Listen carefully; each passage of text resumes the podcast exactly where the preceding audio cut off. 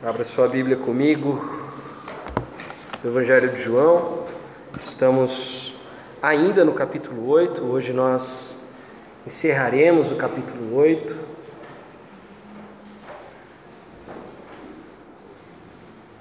E a nossa leitura começa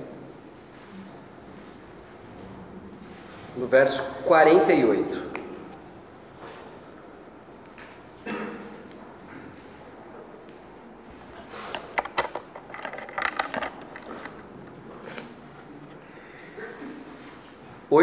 Oito, quarenta e oito. Se você ainda não silenciou seu celular, faça isso agora. Não não permita que nada tire a tua atenção, tire o teu foco. A exposição da palavra de Deus.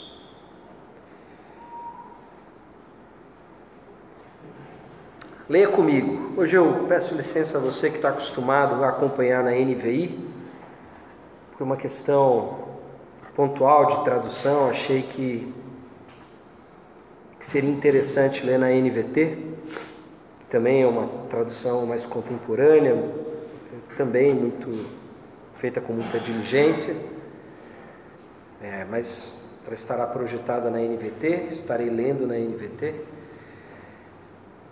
Acompanhe comigo. Samaritano, endemoniado, responderam os líderes judeus. Não temos dito desde o início que está possuído por demônio? Não tenho em mim demônio algum, disse Jesus. Pelo contrário, honro o meu Pai e vocês me desonram. Eu não procuro minha própria glória, há quem a procure para mim, e Ele é o juiz. Eu lhes digo a verdade: quem obedecer ao meu ensino jamais morrerá. Os líderes judeus disseram: Agora sabemos que você está possuído por demônio.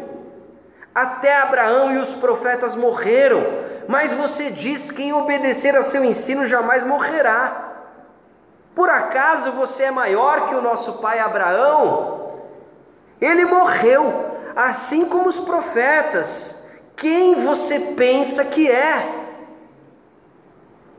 Jesus respondeu: se eu quisesse glória para mim mesmo, essa glória não contaria. Mas é meu Pai quem me glorifica. Vocês dizem, Ele é nosso Deus, mas nem o conhecem. Eu o conheço. Se eu dissesse que não o conheço, seria tão mentiroso quanto vocês. Mas eu o conheço e lhe obedeço. Seu pai Abraão exultou com a expectativa da minha vinda. Ele a viu e se alegrou. Os líderes judeus disseram: você não tem nem 50 anos. Como pode dizer que viu Abraão? Jesus respondeu: Eu lhes digo a verdade. Antes mesmo de Abraão nascer, eu sou. Então, apanharam pedras para atirar em Jesus. Mas ele se ocultou e saiu do templo. Vamos orar mais uma vez, pedindo que Deus nos dê entendimento espiritual para que a Sua palavra alcance os nossos corações. Senhor nosso Deus e Pai, eu clamo, Senhor, e peço para que o Senhor, neste momento, através da Tua palavra, que está sendo lida em comunidade, em comunhão, e também através do Teu Santo Espírito, que o Senhor fale conosco nessa manhã. Que venhamos a te conhecer numa dimensão ainda mais profunda da nossa existência, do nosso coração. Que a tua palavra nos alcance. Pai, não nos permita, Senhor, estarmos aqui apenas acumulando conhecimento informativo. Não queremos acumular conhecimento, queremos te conhecer verdadeiramente. E permanecer em ti. Se conosco, Pai. É o que te peço, é o que clamamos, no nome e no poder do Senhor Jesus. Amém.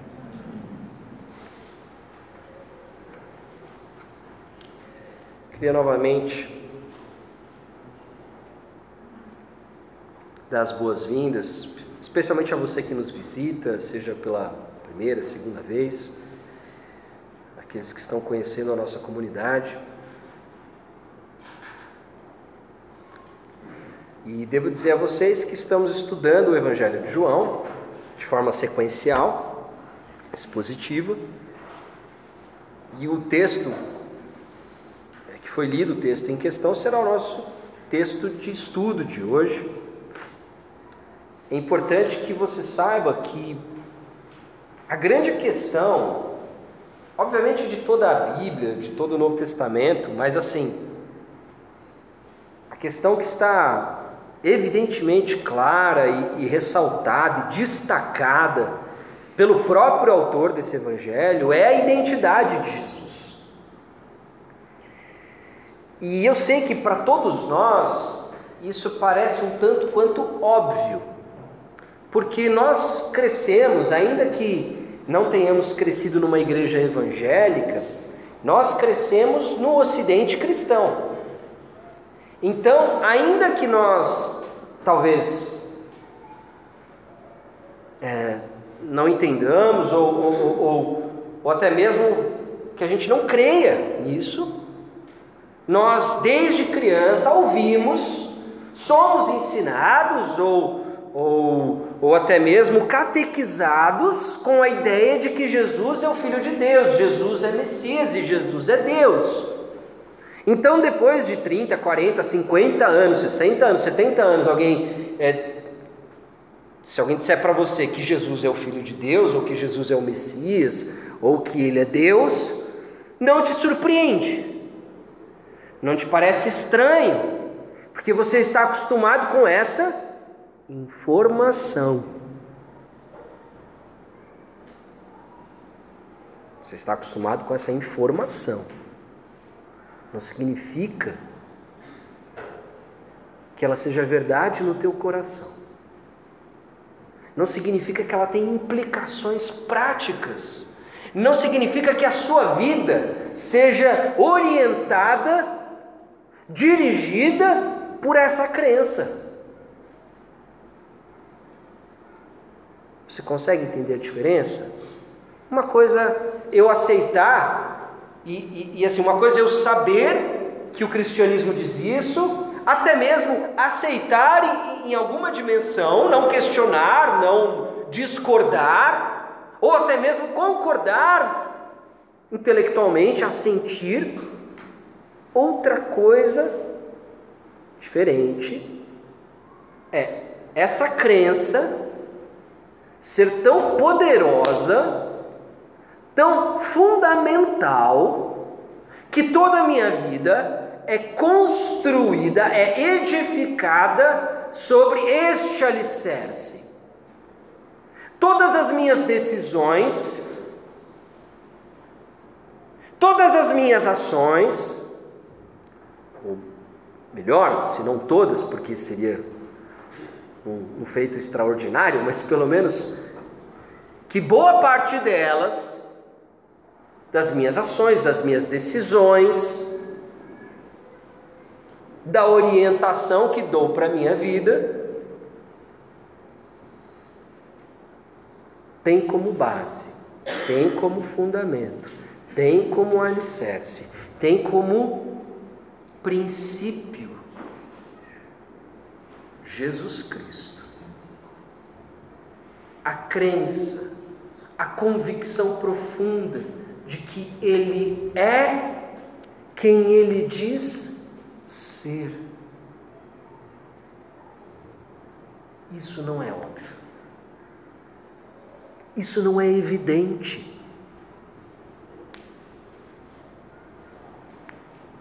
Sabe por que, que não é óbvio, por que, que não é evidente?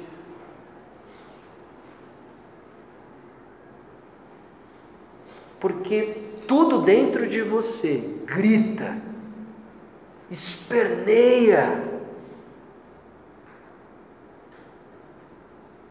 urra para afirmar o seu controle, a sua própria soberania, a sua autonomia, autonomos,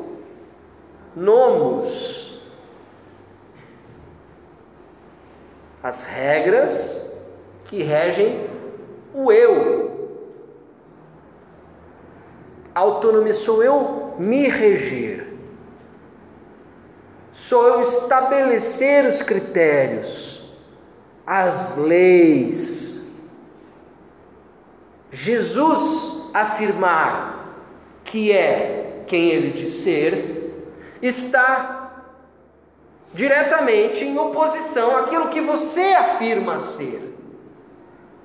Por isso, Jesus não é óbvio.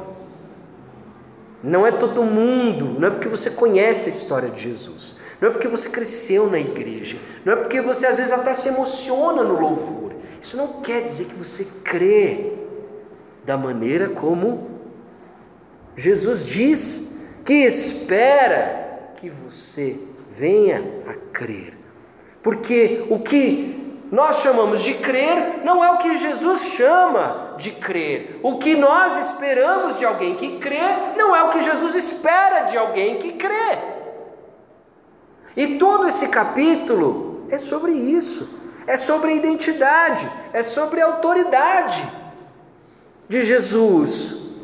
Por favor, entenda isso. Não é óbvio, não está claro você não sabe. E olha que loucura, eu também. Não sei em alguma dimensão. Eu sei em alguma pequena dimensão, mas eu não sei em toda a sua extensão. Porque assim como você, eu estou sendo penetrado, eu estou sendo perfurado pela palavra de Deus. E a cada dia que passa, a cada texto que eu leio, a cada encorajamento, a cada exortação, a cada abraço de um amigo espiritual, a palavra avança um pouquinho mais no território inimigo que é o meu coração. Não é inimigo porque é inimigo por natureza, é inimigo porque ele está ocupado por um governo inimigo e a palavra está avançando. Por vezes, de forma mais tímida, por vezes, de forma mais arrojada. Mas essa é a dinâmica da vida cristã. Não é uma dinâmica de magia, de ritual mágico. Não, mas um dia eu me converti, minha vida mudou, e não sei o que e tal. Sim, um dia você se converteu, um dia naturalmente não tem, é normal você se emociona, você cai em lágrimas, você se derrama diante da presença de Deus, você sente uma série de coisas que você não sentia antes, você é preenchido, você é preenchida por um amor que você até então desconhecia. Isso tudo é verdade, isso tudo faz parte. Mas esse é o começo. E o Novo Testamento os evangelhos e o próprio Jesus. A gente leu isso domingo passado. E a gente vai voltar a ler expressões como essa. Ressaltam que o discipulado, a vida sendo discípulo ou discípula de Jesus, preciso até consultar se essa é uma palavra, mas acredito que perdoarão esse meu, se foi um erro, acho que vocês podem me perdoar por isso. Essa vida ela é constituída na medida em que eu permaneço, à medida em que eu persevero, à medida em que eu insisto. Senão, seremos caracterizados como discípulos não verdadeiros, não genuínos, que foi o exemplo do texto do domingo passado. Aqueles que permanecerem na minha palavra, esses serão discípulos verdadeiros, eles conhecerão a verdade e eles serão libertos por essa verdade. E aí se dá aquela discussão a respeito da paternidade. Aqueles que estavam aqui devem lembrar, aqueles que não ouviram, eu sugiro a você que procure o nosso canal no Spotify até mesmo para que você possa entender a linha de raciocínio que nós estamos seguindo. Naquele momento onde eles estão é, girando em torno do tema da paternidade, e Jesus está dizendo: olha, a atitude de vocês é coerente com o pai de vocês. Enquanto eles estavam defendendo os judeus, né? Ou aqui quando no, em João, quando você vê a palavra judeus, normalmente eles estão se referindo à, à liderança dos judeus, não é uma discriminação étnica ou coisa do tipo, antes que isso possa te passar pela cabeça. Então, sempre quando João usa essa expressão judeus, ele está se referindo à liderança e por vezes, as multidões mobilizadas por essa liderança, ok? Então, eles estão dizendo o seguinte: olha, nós temos uma série de direitos conferidos a nós pela nossa herança abraâmica. Nós somos herdeiros, nós somos filhos de Abraão. E Jesus os surpreende dizendo que essa é, filiação, esse esse parentesco sanguíneo, de pouco lhe servia. Porque você é muito mais filho de quem você é dos traços. O famoso pai é quem cuida, né? O pai é quem cria. Do que simplesmente uma questão biológica. E Jesus está dizendo: olha, pela atitude de vocês, que poucos minutos atrás vocês estavam afirmando crer em mim, agora porque eu disse que vocês precisam se liber serem libertos, vocês se ofenderam e já estão de alguma maneira consentindo com aqueles que desejam me matar, vocês são assassinos. E vocês fazem uso de, é, de afirmações, de colocações, e vocês vivem em última instância uma mentira, portanto, o pai de vocês é o pai da mentira. É aquele que é homicida desde o princípio. Porque foi através da proposta dele que a morte entrou no mundo.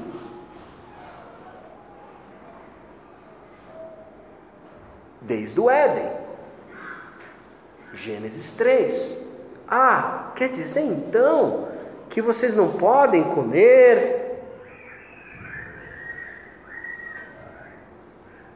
Palavra de Deus na boca de Satanás é sempre distorcida.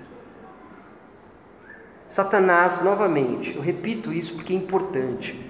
Satanás não vem com tentações, isso daí ele deve deixar para um, para um escalão muito abaixo dele é, de tentadores. Estou é, brincando, eu não sei como funciona isso, nem, nem arrogo saber esse tipo de, de hierarquia é, da turma lá de baixo. Mas Satanás, quando aparece na Bíblia, não aparece é, com, com coisas imorais. Ele pega a palavra de Deus ele fala assim: é isso mesmo? Ele dá uma distorcidinha. Ele pega o rumo dela e faz assim, ó. Mas, tá, mas é, não é a mesma coisa? Parece que é. Mas vamos ver no que isso vai se transformar lá na frente.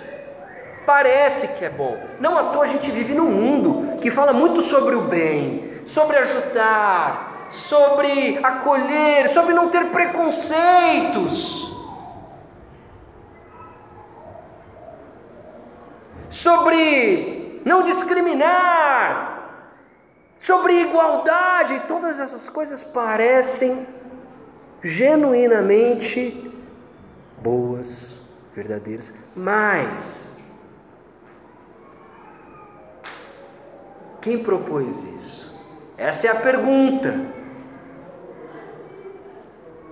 E por isso, Jesus diz que eles são filhos do diabo e não de Deus, porque se fossem filhos de Deus, primeiro ele disse: se vocês fossem filhos de Abraão, vocês fariam igual a Abraão, que ouvia e obedecia a Deus. Aí depois eles dizem: Não, mas a gente é, nós somos filhos de Deus. E eles, se vocês fossem filhos de Deus, vocês me amariam. Por que isso? Porque o filho ama o pai. Eu sou a perfeita expressão, presença do pai. E começa a ficar mais constrangedora essa conversa. Começa a ficar mais constrangedora. A ponto de Jesus dizer: ó, é de fato, quem não crê em mim vive na mentira e não aceita a verdade. Não crê em mim porque eu estou oferecendo a verdade e eles não querem ouvir a verdade, não pertencem a Deus. É uma declaração tanto quanto é, dura e até mesmo com certo sentimento determinista. De fato, não pertencem a Deus. A gente tocou nisso no domingo passado. E aí, esse, o assunto não acabou ali, né? É um sermão muito longo. É, não, não conseguimos. É, a gente poderia ter um sermão para cada versículo aqui. Então, o sermão ainda não acabou, a conversa ainda não acabou de Jesus com eles. E agora entra num novo momento, onde eles estão dizendo o seguinte: vamos partir para a ofensa pessoal vamos atacar a sua pessoa. Ele diz que a gente é filho do diabo, quer saber? Eles não só o chamam de endemoniado, mas como o chamam também de samaritano. Ou seja, você nem judeu é. Vamos lembrar que o que, que acontece? O samaritano era um descendente, tinha possuía também a descendência de Abraão do reino do norte. Quando Israel ainda era todo um país, se dividiu entre Reino do Norte e Reino do Sul. Reino do Sul era o reino da tribo de Judá, portanto, judeus. E o Reino do Norte foi conquistado pelos assírios, que tinham um método de conquista diferente dos babilônios que conquistaram os do Sul. Os do Norte foram misturados e a sua capital era Samaria, por isso os samaritanos. Ainda que fossem descendentes do mesmo pai Abraão, possuíam uma série de divergências. Porém, os evangelhos tratam com é, de forma mais branda os samaritanos, especialmente o evangelho de João, porque Jesus, quando vai lá em Samaria, prega, eles creem na pregação de Jesus. Jesus não precisou nem fazer, realizar nenhum tipo de sinal. E eles são elogiados pelo texto. Mas para o judeu, o samaritano é aquele miscigenado, aquele judeu sincrético, aquele judeu herético. E é disso que eles estão chamando Jesus. Você não está só endemoniado, você nem judeu é, você é um samaritano. Como se dissesse, isso daqui não é nenhuma igreja, isso daqui é uma seita. Poderia? Não sei.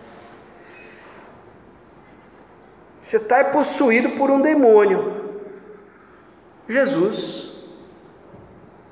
Interessante que a maneira como está registrado, a resposta de Jesus é ainda uma resposta muito mansa. Ele diz: não tenho em mim demônio algum. Pelo contrário, honro o meu Pai. Não tenho demônio algum em mim. Pelo contrário, tudo o que faço, o que estou fazendo, o que estou falando, o que estou ensinando, é para honrar o meu Pai. Esse conceito é muito importante entender. Essa é a grande defesa de Jesus. Esse é o grande caso que Jesus apresenta. E ele vai voltar nesse ponto. Estou honrando o meu Pai e vocês me desonrando. Eu não estou reagindo como deveria ou poderia, mas estou tomando nota. Estou sendo desonrado por vocês, publicamente, humilhado. Não é isso que eu estou fazendo. Eu aqui estou honrando a Deus. E aí ele insiste: eu não procuro minha própria glória. Há quem a procure para mim, e ele é o juiz. Eu lhes digo a verdade: quem obedecer a meu ensino jamais morrerá. E Jesus, eu optei pela NVT exatamente por causa do, do verso 50. A NVI traduz um pouco diferente. É um, a formulação ela não está clara. Uma possibilidade de tradução seria: eu não procuro minha própria glória. É, o, há quem procure, há quem julgue.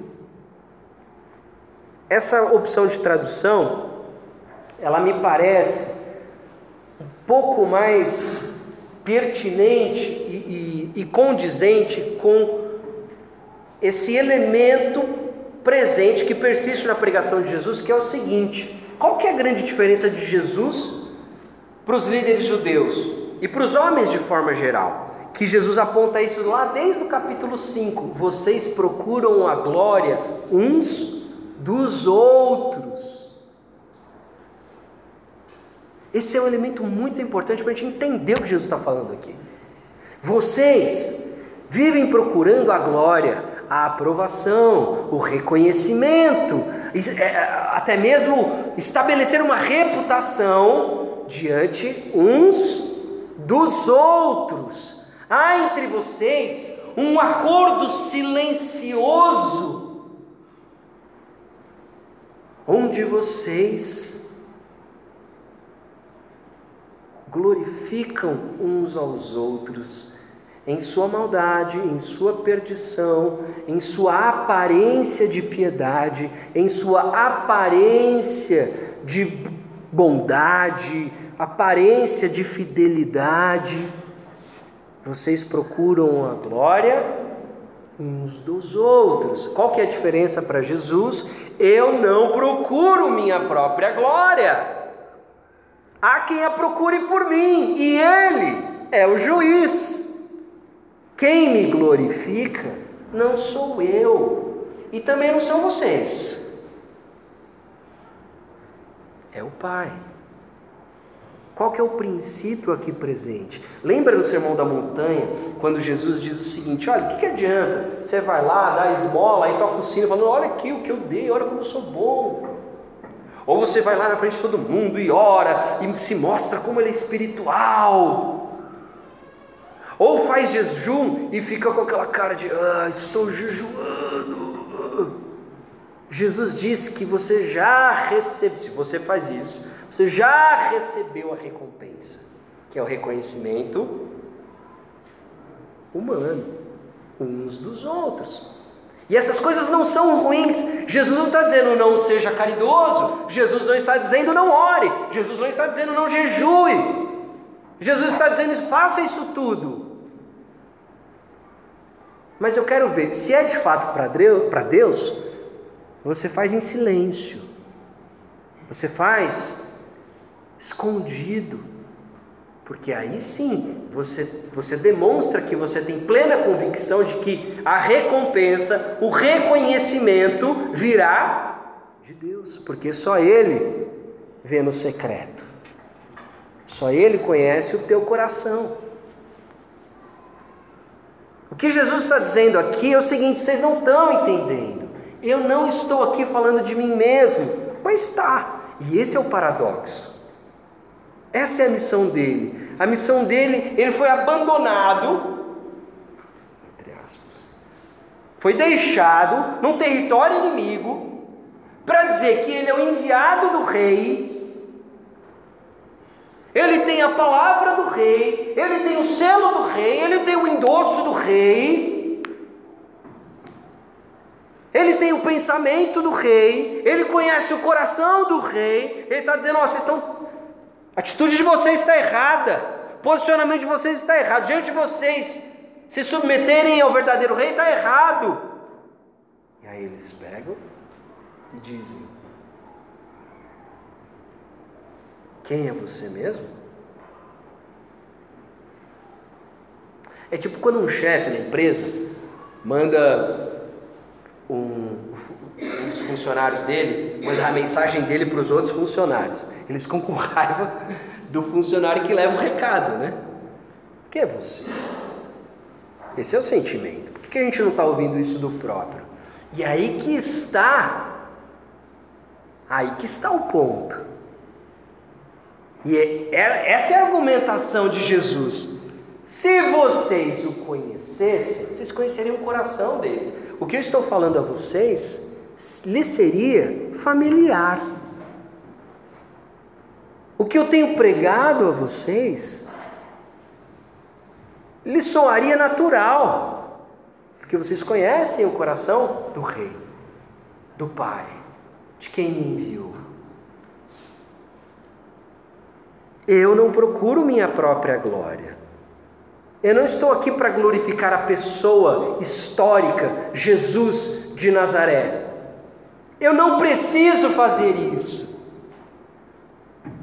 Não significa que ele não seja digno e merecedor da glória, porque quem o glorifica é o próprio Pai. Ele consegue agir, ele consegue adentrar este território em missão não recebendo o reconhecimento que de fato merece. Por quê? Sabe que esse reconhecimento virá e vem daquele que o enviou. Ele explica o porquê. Antes de explicar, ele diz: Eu lhes digo a verdade. Ele reforça algo que ele já tinha dito antes. Ele falou: Quem permanecer na minha palavra será o meu discípulo verdadeiro. Aqui ele diz assim: Eu lhes digo a verdade. Quem obedecer a meu ensino que é outra maneira de dizer permanecer na minha palavra, ele avança um pouquinho. Ele diz: não só será meu discípulo verdadeiro, e conhecerá a verdade, e a verdade o libertará, mas também jamais morrerá. Ele está avançando o discurso dele, ele está avançando a pregação dele. Ah, eu sei, Jesus, se eu acreditar, eu vou para o céu. Não, esquece o que você acreditou. Não é óbvio, não é natural. Nós, isso, o ser humano não, não tá, não nasce de nós. Porque a mensagem do Evangelho ela confronta tudo aquilo que construímos até hoje. Então pensa que você está ouvindo isso pela primeira vez. Olha o que ele está dizendo. Ah, não, mas eu sou cristão. Olha o que ele está dizendo. Quem permanecer na minha palavra, ou seja, quem me obedecer, quem obedecer ao meu ensino, conhecerá a verdade, será liberto por essa verdade. Liberto do que? Da pecaminosidade, porque hoje eu sou escravo do que? Do pecado. Não sou eu o governante da minha vida, por, meio, por mais que eu ache que eu seja. Olha que loucura! O ser humano querendo ser o próprio Deus, ser autônomo, ser quem governa, o próprio Senhor, ele se torna escravo do pecado e do, e do diabo. Essa é, essa é a grande contradição. Essa é a grande contradição. Escravo do medo da morte, Covid está voltando. Claro, tenha cuidado, seja prudente, cuide, guarde, seja diligente com aquilo que Deus lhe deu, que é a vida, teu corpo, tua saúde. Agora, você está sendo movido, dirigido, escravizado, sufocado pelo medo da morte. O Evangelho é difícil, gente, não, não é uma resposta simples. Ele, ele exige um autoexame muito profundo para ver se somos dirigidos pelo medo da morte ou pelo Senhor Jesus Cristo. O pecado é o medo da morte.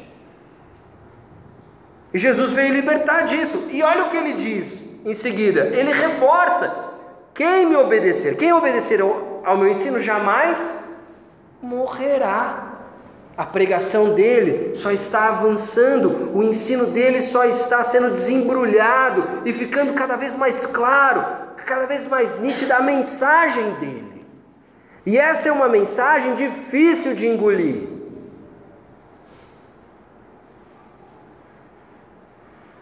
E aí sim, os líderes judeus disseram: agora está claro, agora está óbvio, agora que você não poderia ter deixado mais claro para a gente. Você está endemoniado. Só uma pessoa, um louco, poderia dizer isso. Jesus faz certas afirmações que só um louco ou Deus podem fazer.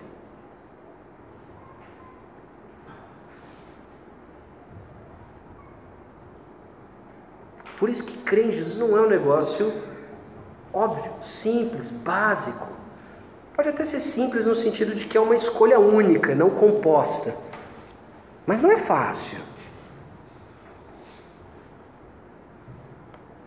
Olha a autoridade, olha a identidade que ele reivindica. Você não está diante de um sábio você não está diante do Buda, você não está diante do, de, um, é, de um grande sábio da humanidade, ou de Gandhi, ou de sei lá mais quem. Você não está diante de uma simplesmente uma pessoa com boas coisas para te ensinar. E talvez boas bênçãos para te conceder.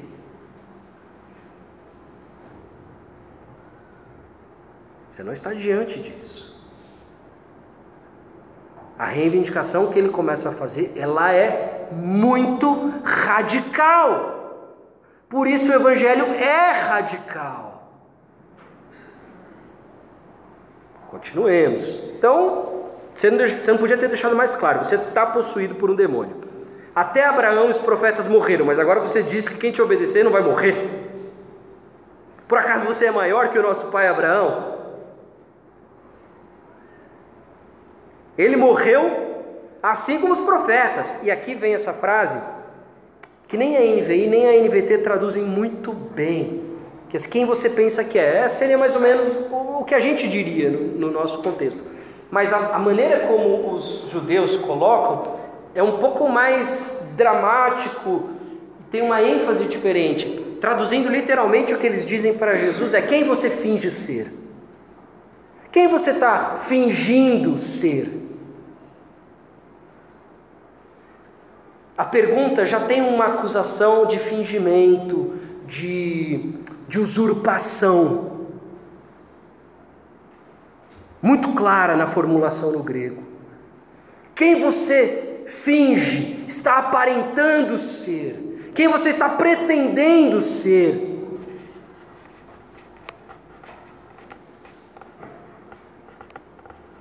Jesus respondeu, novamente: se eu quisesse a glória para mim mesmo, essa glória não contaria.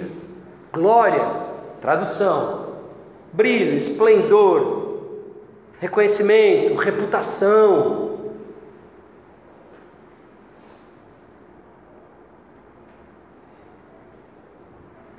Se eu quisesse esse reconhecimento, essa reputação para mim como personagem histórico, se eu fosse igual a vocês,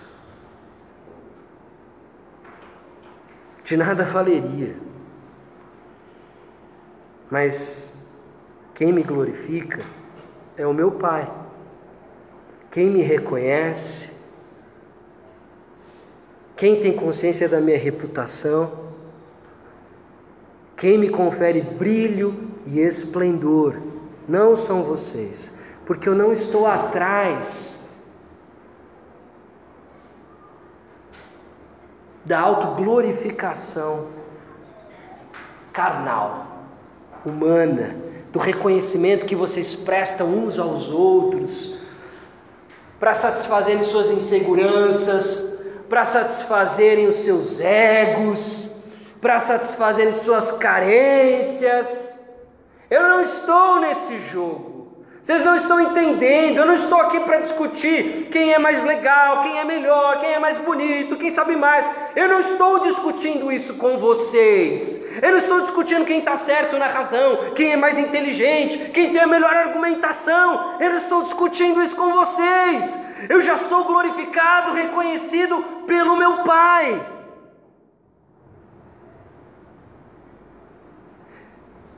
Eu não estou tirando um braço de ferro com vocês.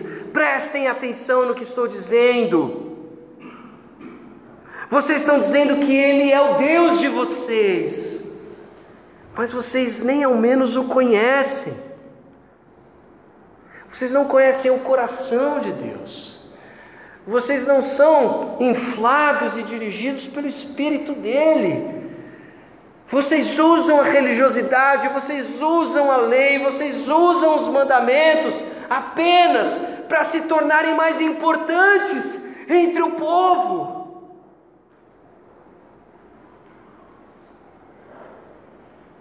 Para que consigam reconhecimento uns dos outros, para que sejam glorificados uns pelos outros, para que sejam importantes aos próprios olhos.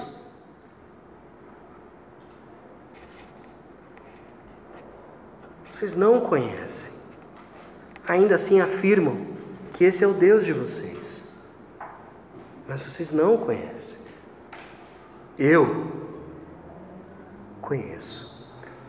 Não é porque eu estou disputando com vocês, e logo vocês vão entender porque eu o conheço. Não é porque eu sou melhor, mais inteligente, eu li mais, conheço melhor as Escrituras. Não é isso que Jesus está dizendo. E se eu dissesse que eu não conheço, se eu dissesse que eu não conheço, aí sim eu seria mentiroso. Se eu aqui lançasse mão de uma humildade, de uma modéstia, para não agredir o ego, sensível e inflado de vocês, eu seria um mentiroso.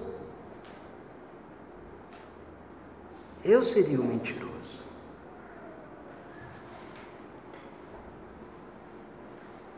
E aqui Jesus faz uma associação que eu já expliquei para vocês, mas Jesus vai reforçar.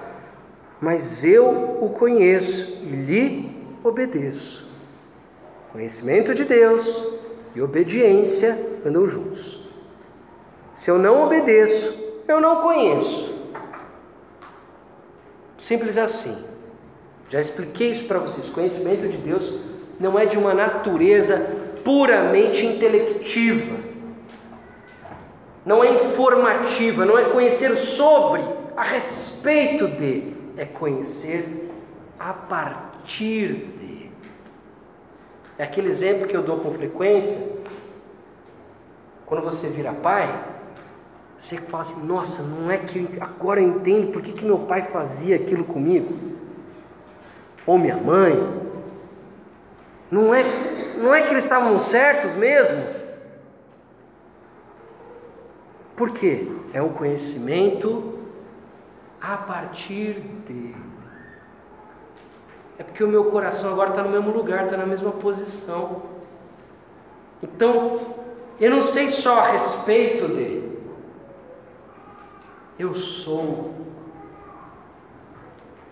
a partir de. Consegue entender?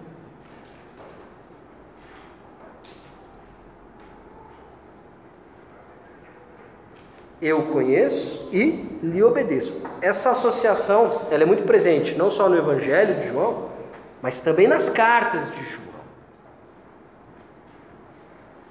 Pois o mesmo autor que escreveu este Evangelho, pastor é, de uma ou mais igrejas, ele escreve três cartas que estão lá no final do Novo Testamento.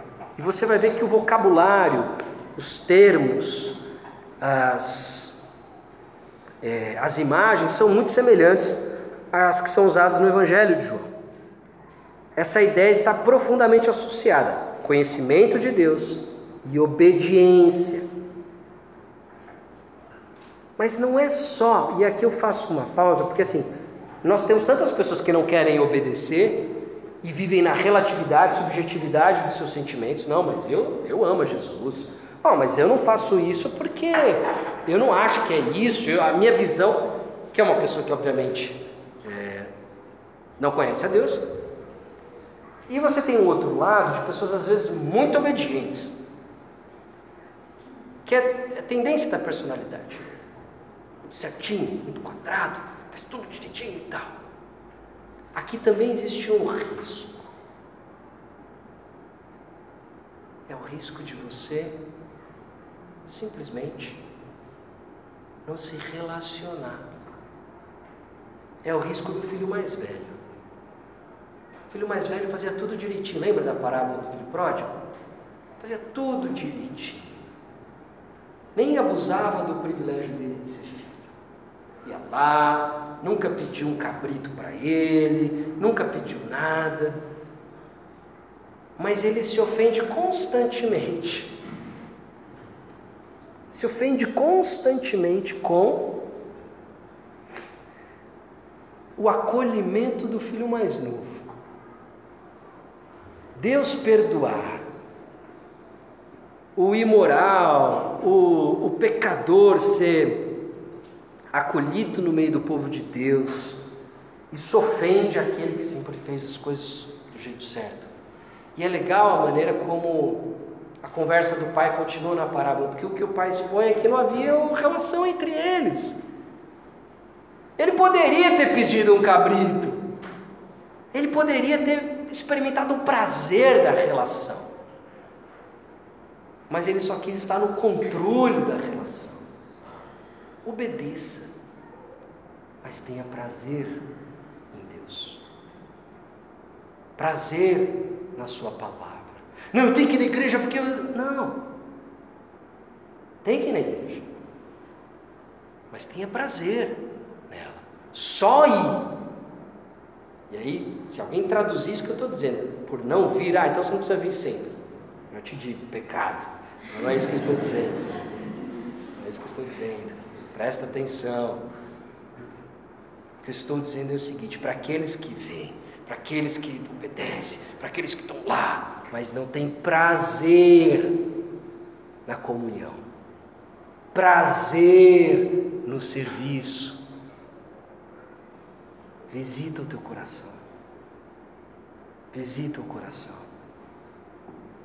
porque aqui é lugar de sacrifício agradável, dá trabalho.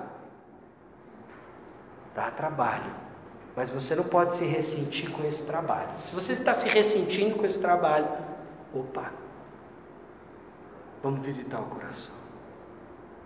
E vamos levar a palavra de Deus junto com a gente, nessa, nesse mergulho.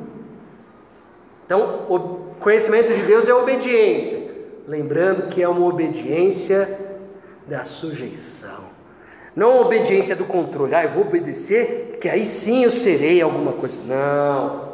Para de querer a aprovação e a glorificação uns dos outros. Para. Para de querer ser visto como alguém bacana, sério com Deus. Para de querer ser visto, percebido. De quem é o teu pai? Tenha prazer nele. Tenha prazer na palavra dele. Viva com Ele, porque esse é o teu lugar. E faça isso não porque você está controlando e ao mesmo tempo dando um jeito de ser. Não! Obedeça porque você desistiu de você.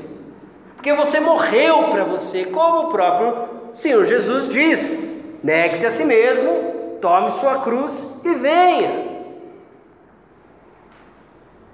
Essa é uma linha tênue, difícil de andar. Porque de um lado o pessoal leva para a subjetividade. Ah, não, eu, Deus, a minha relação, ninguém pode falar sobre a minha relação porque eu conheço a Deus, você não tem nada a ver com isso. Carne, pura carne, pura carne, não tem amparo algum do texto bíblico, em para algum. Do outro lado, você tem uma religiosidade mecânica, que também os dois acreditam em última instância na mesma coisa, que eles podem merecer. Um acha que um é mais passivo, ah, eu não sou tão ruim, não faço aquilo, não faço isso. Tem Deus. O outro fala assim, não, eu faço isso, eu faço aquilo. Não, não.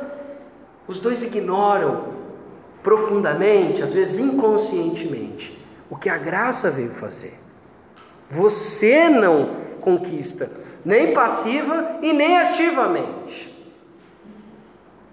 Você faz, você obedece, e tem que fazer, e tem que obedecer, mas não para conquistar, não para provar nada para ninguém, não para mostrar que você é do bem, que você é legal, que você é de Deus, que você é espiritual, não, porque Jesus já disse: quem faz isso, o reconhecimento é só dos outros. E certamente em algum tempo você vai se ressentir, vai cansar da igreja, vai cansar do trabalho, vai cansar dos irmãos. Por quê? Porque eu estou, não estou tendo prazer. Eu preciso ter, não é que eu preciso ter prazer para fazer, eu preciso fazer com prazer, porque é um sacrifício agradável.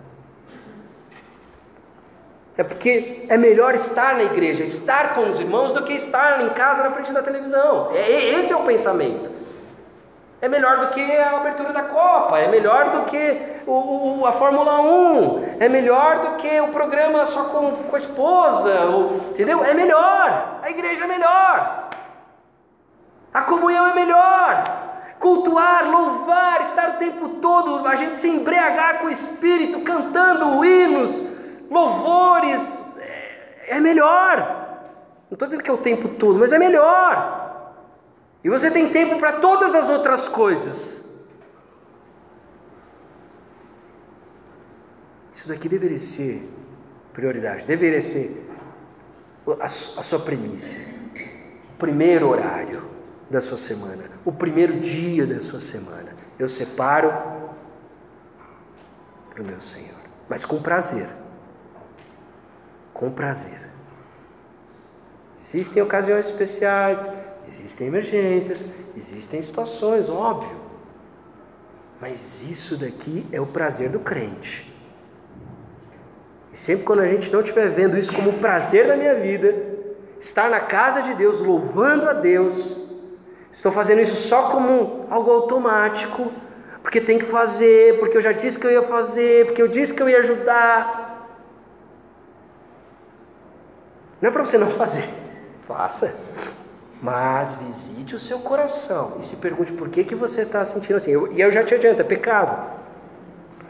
É porque você está distraído, é porque você está olhando para outras coisas. Por mais que você não esteja consciente dessas outras coisas ou racionalizando essas outras coisas, mas é por causa dessas outras coisas.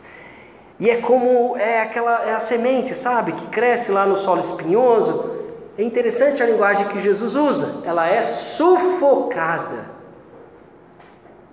Ela quer crescer, mas ela é sufocada pelos espinhos, pelas preocupações da vida.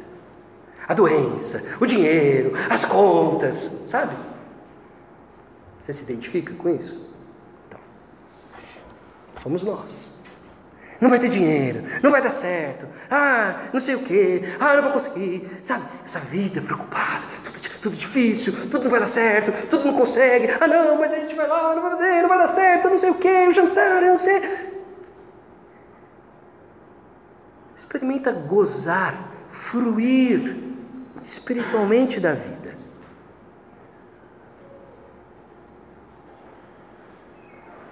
Experimenta isso ter prazer na palavra, na comunhão. Deixa as dificuldades. Basta cada dia o seu próprio mal. Obedeça, porque não, não te restou mais nada. Sirva, porque não te restou mais nada.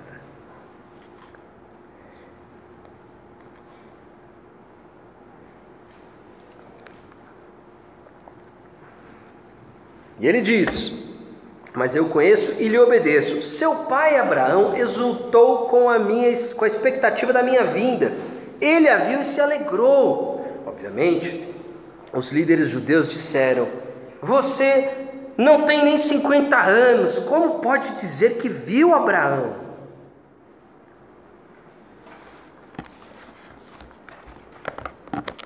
Em Gênesis 22, eu não coloquei esse texto na projeção, esqueci de mandar. Vocês lembram que Deus pede algo muito terrível de Abraão? Deus, e hoje mais do que nunca eu consigo entender o desespero, a angústia e a aflição que pode ter se abatido sobre Abraão, porque Deus lhe pede o seu único filho.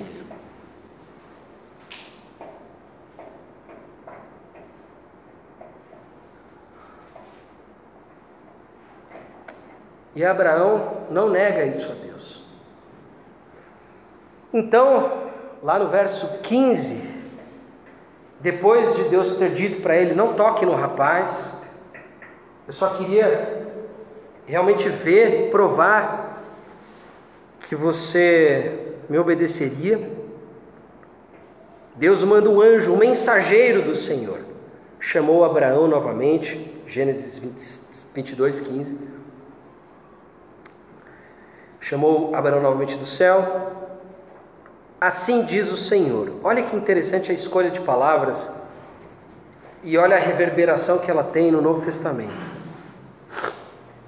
Uma vez que você me obedeceu e não me negou nem mesmo seu filho, seu único filho, juro pelo meu nome que certamente o abençoarei, multiplicarei grandemente seus descendentes e eles serão como as estrelas no céu e a areia na beira do mar. Seus descendentes conquistarão as cidades de seus inimigos, e por meio deles todas as nações da terra serão abençoadas.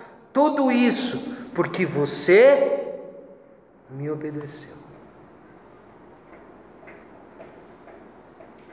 Porque você não me negou o seu filho, o seu único filho o seu filho unigênito. Eu juro pelo meu nome que através de você todas as nações da terra serão abençoadas.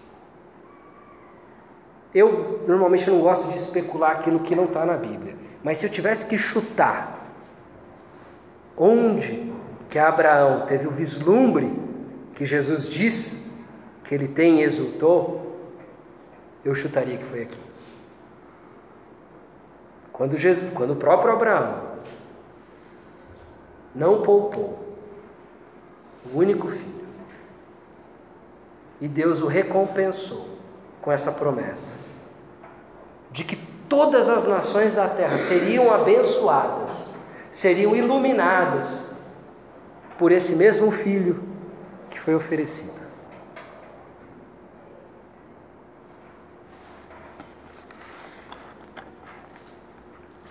Aqueles homens tão apressados em dizer que são filhos de Abraão, que conhecem Abraão, discutindo teologia com Jesus, achando que estão discutindo com um novo mestre, achando que estão discutindo com uma nova escola teológica, com um novo pregador itinerante ou com um novo aspirante a Messias. Perguntam para ele: como pode dizer que viu Abraão? E é uma pergunta retórica. Eles não imaginam qual pode ser a resposta de Jesus para essa pergunta. Eles acham que eles estão encurralando, enquadrando Jesus. Eles acham que eles estão expondo toda a incoerência de Jesus, porque eles acham que eles estão falando com alguém menor do que realmente é, alguém do tamanho deles, alguém que pensa como eles, alguém que tem um coração invejoso como eles, alguém que tem um coração mentiroso como eles. E eles presumem a mentira e eles tentam enquadrar Jesus eles tentam confrontar Jesus e de repente eles escutam algo que eles não poderiam imaginar.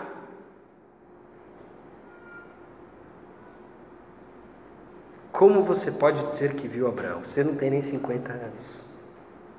Jesus respondeu: Eu lhes digo a verdade. Em verdade vos digo, antes mesmo de Abraão nascer, antes que ele tivesse sido feito, antes que ele tivesse nascido, antes que ele fosse criado, eu sou. Para aqueles que não estão familiarizados com o peso dessa afirmação, isso nada mais é do que o nome de Deus. Javé, Yavé, tetragrama, composto pelas quatro letras do alfabeto hebraico, Yud, Re, Vav, Re. A resposta que o próprio Deus dá lá no Monte Sinai, na sarça ardente para Moisés: Em nome de quem irei? Quem é você? Eu sou. Essa é a segunda vez no Evangelho de João que nós temos uma afirmação tão categórica, tão poderosa, tão evidente, tão indiscutivelmente cristológica.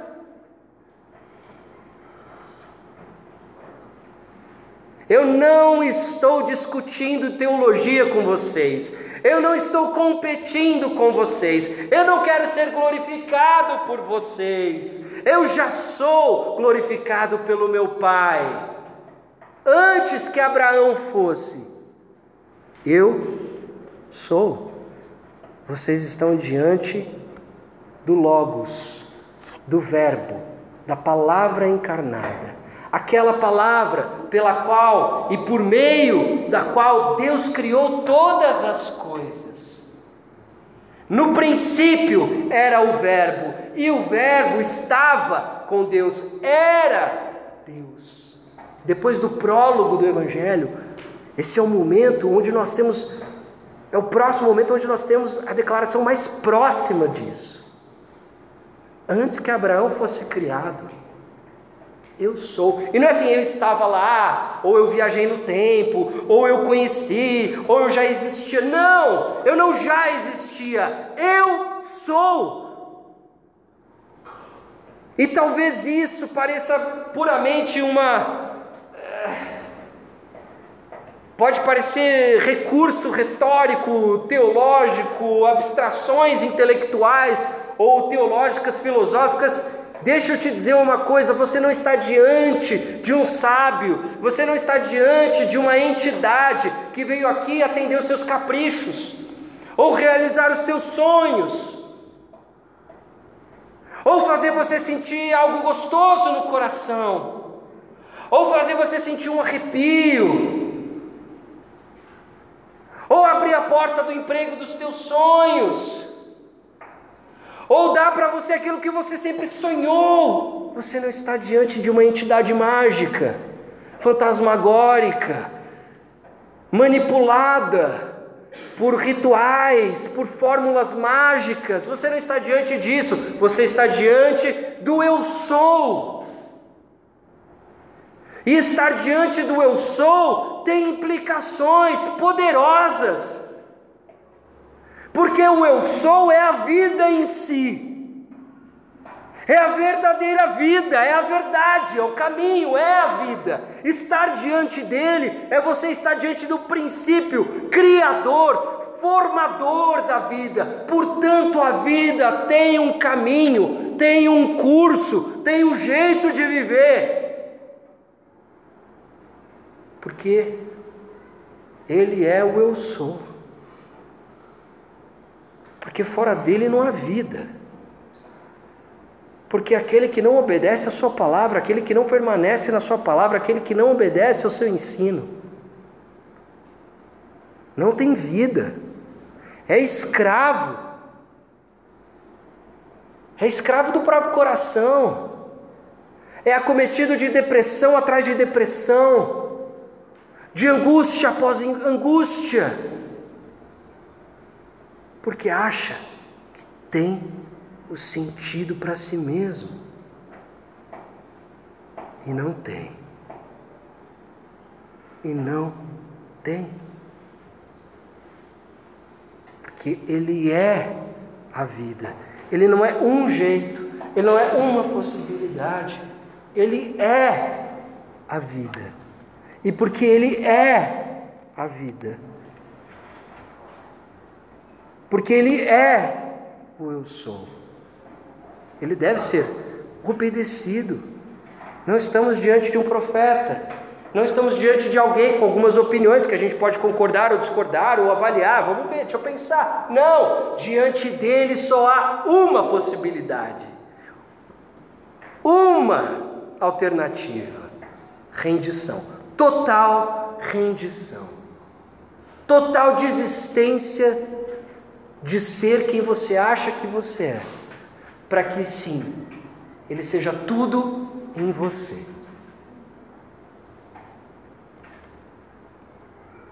E poder dizer, como o apóstolo Paulo diz em Gálatas, que já não é mais ele quem vive, mas Cristo vive nele. Poder dizer, como o apóstolo Paulo em Filipenses, viver para mim é Cristo, morrer é lucro. Esse é o nível de radicalidade que o Evangelho nos propõe.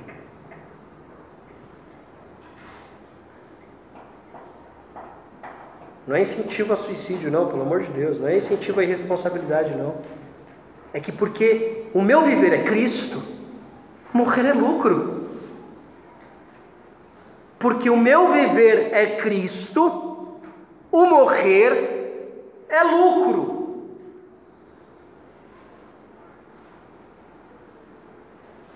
É radical.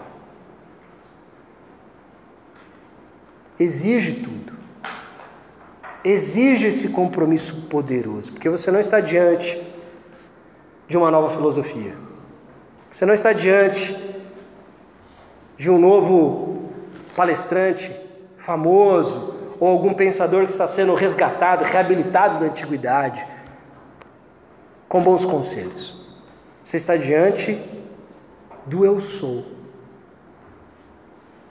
que não apenas é, criou lhe deu a vida, como se encarnou, abriu mão, não considerou que o ser igual a Deus era algo que deveria se apegar, se fez carne, viveu entre nós, tomou sobre si todas as nossas dores e aflições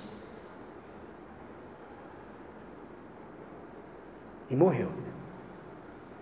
Não uma morte gloriosa, muito menos uma morte honrosa, mas uma morte de bandido, entre dois bandidos.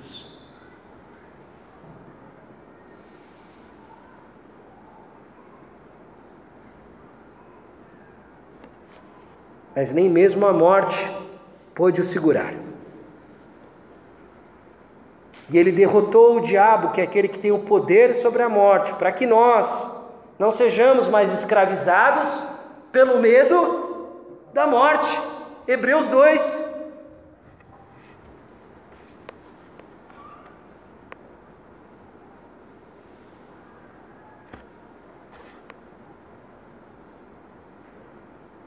Eu não vim aqui competir com vocês, não vim discutir com vocês. Eu vim salvar vocês. Mas para eu salvar, eu preciso dizer que vocês estão perdidos. Para que você aceite a minha salvação, você precisa entender que você está condenado. Eu não, eu não vim aqui para condenar, eu vim para salvar.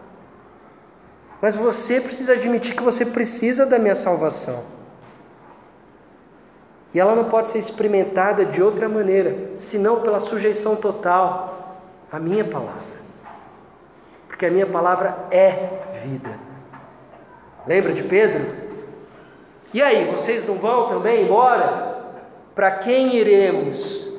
Só tu tens a palavra de vida eterna. A palavra dele não fala sobre a vida eterna. A palavra dele é a vida eterna. Obedecê-lo é viver eternamente. Conhecê-lo é a vida plena. Isso só é possível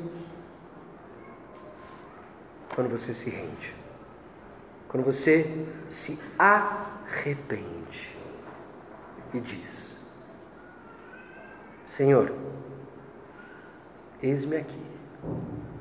Eu desisto de mim, desisto da minha opinião, desisto dos meus pensamentos, desisto das minhas dores, dos meus medos,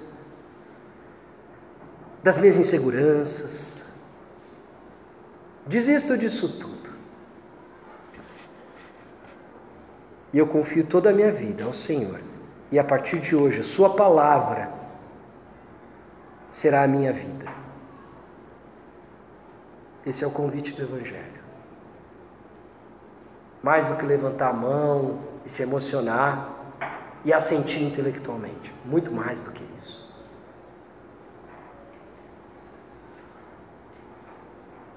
Muito mais. Vamos orar?